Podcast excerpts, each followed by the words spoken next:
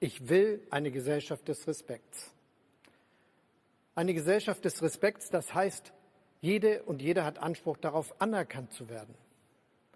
Eine Gesellschaft des Respekts, das heißt, jede und jeder im Land ist Gleiche oder Gleicher unter Gleichen. Eine Gesellschaft des Respekts, das heißt, niemand sieht verächtlich auf andere herab, weil er oder sie sich für stärker hält, für reicher oder gebildeter, für besonders aufgeklärt oder besonders problembewusst.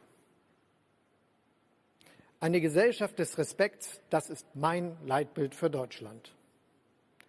Nicht nur, weil gegenseitiger Respekt ganz einfach anständig und richtig ist, weil es ohne Respekt keinen Zusammenhalt gibt, sondern auch, weil wir überhaupt nur als Gesellschaft des Respekts fähig sind, die großen Aufgaben zu schultern, mit denen wir es in den nächsten Jahrzehnten zu tun bekommen. Weil wir jede Einzelne und jeden Einzelnen brauchen werden, wenn es gut bleiben und besser werden soll in Deutschland. Zusammenhalt kommt nicht von allein. Eine Gesellschaft des Respekts kommt nicht von allein.